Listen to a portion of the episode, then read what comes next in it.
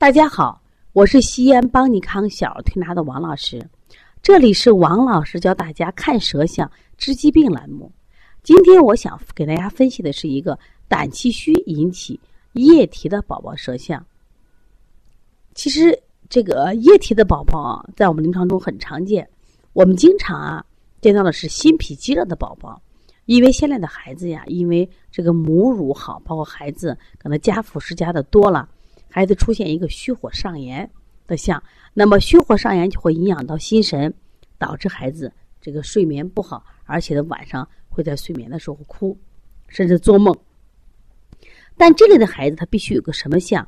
就是他一般的话脸颊红、嘴唇红，这个舌质呢，呃颜色也是偏红的，特别是舌尖部分都是鲜红。那我们来看看这个宝宝的舌象，明显不是这样子，舌质微软。舌质淡。那么另外呢，还有一种小孩液体啊，就是这种，嗯，脾胃虚寒型的。脾胃虚寒型的，因为孩子受了寒了，我们中医讲寒则凝，凝则不通，不通啊则痛。孩子可能会在到夜里的时候，因为天气到了夜间属阴的时候，会隐隐作痛，那么他也会痛。但这样的孩子，如果你开开灯，或者给他用一些暖的手法或暖宝宝，让他马上这种腹痛减轻，他就不哭了。那我今天想分析的跟两样都不一样，我们属于这种胆气虚引起液体。这个宝宝其实说的是液体啊，这个不太准确，因为这个孩子已经两岁半了。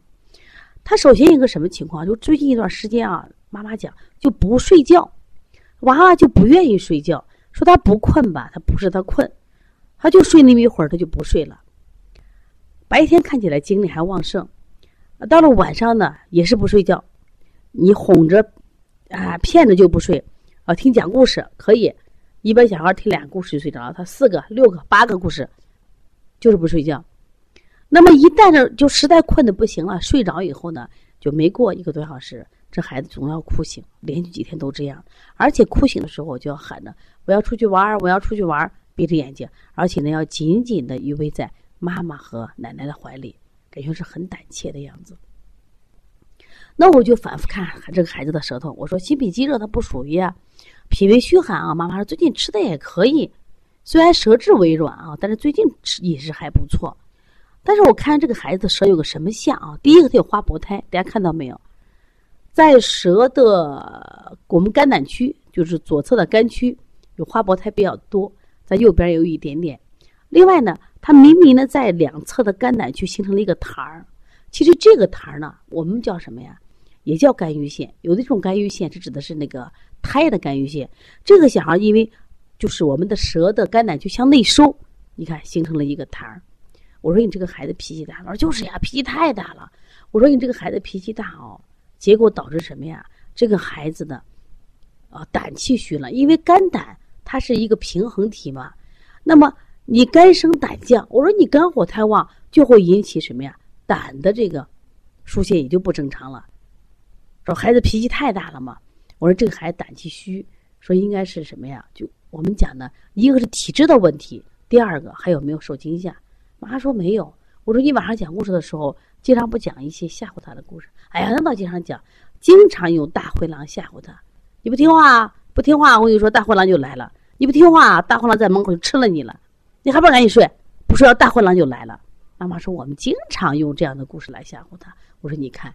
我说你的孩子为什么到了晚上他不愿意睡觉？其实不是孩子不困，是他不敢睡觉。其实我们大人有体会，有时间我们这个晚上一闭眼一闭眼睛就做噩梦，真的都不敢睡觉了啊！在梦里好可怕呀，被人追、被人打、被人杀，你在前面跑又跑不动，老觉得后面人在追你。你想吧，你还敢睡觉吗？你看，经常有我们演一些电影，这个人做着做梦啊，就坐起来了，大喊一声。他是觉得被人追杀，吓醒了。我说你这孩子也是这样子，他不愿意在屋里待，因为在屋里待他愿意他要睡觉呢，所以他愿意出去玩。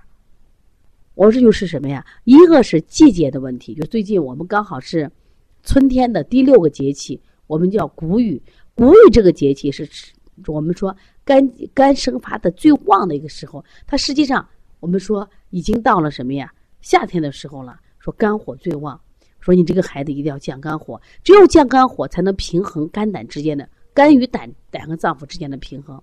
我第二个，你们再也不能给什么呀？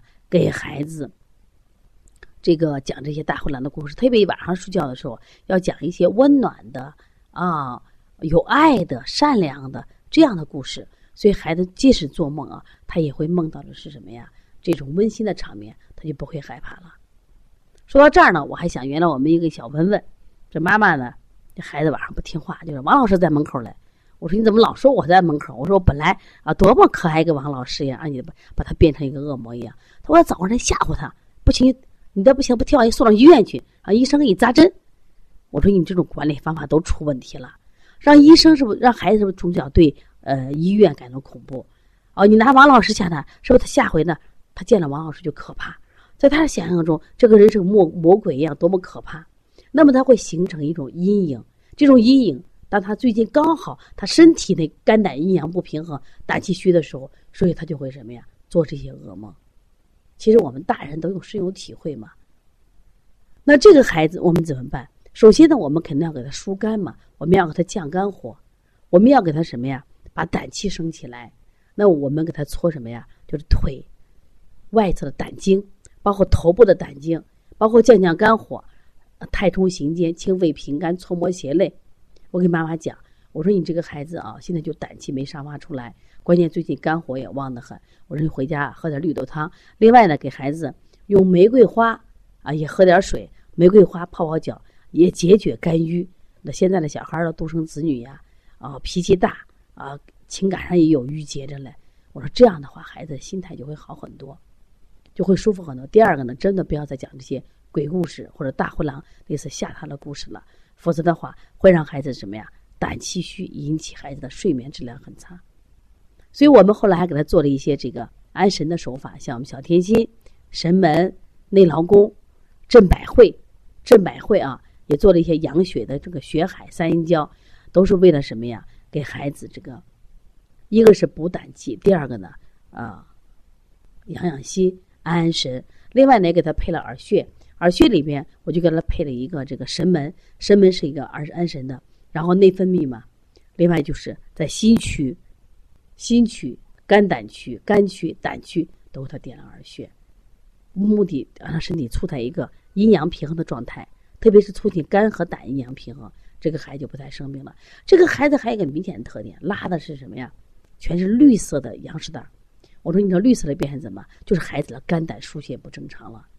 所以大家一定要记住啊！所以一旦拉绿便，首先首先考虑的是肝胆疏泄不正常造成的。所以希望大家要不断的学习啊！你看这个小孩的病，远远就是我们什么呀？家里人造成的。希望大家不断的学习来提高自己的水平。如果你有这样的问题，可以咨询王老师：幺三五七幺九幺六四八九。如果同行呢也有一些呃工作中的问题，也可以咨询王老师。另外呢，我们专门为妈妈开设的小儿推拿基础班。为同行开设的小儿推拿辩证提高班，这两个课程呢，一个是星期五，一个是星期六，都是通过网络直播加录播的方式来学习的，所以外地的妈妈和同行都可以学习。另外，我们的开店班，我们每月十号开班，如果你有志于从事小儿推拿行业，你也可以来学习。另外，我们还有小儿推拿讲师班，如果你有想传播小儿推拿、传播中医文化，可以通过来报名这个班来提高自己的讲课水平。让我们的中医智慧和文化通过你们的传播，更多的人知道。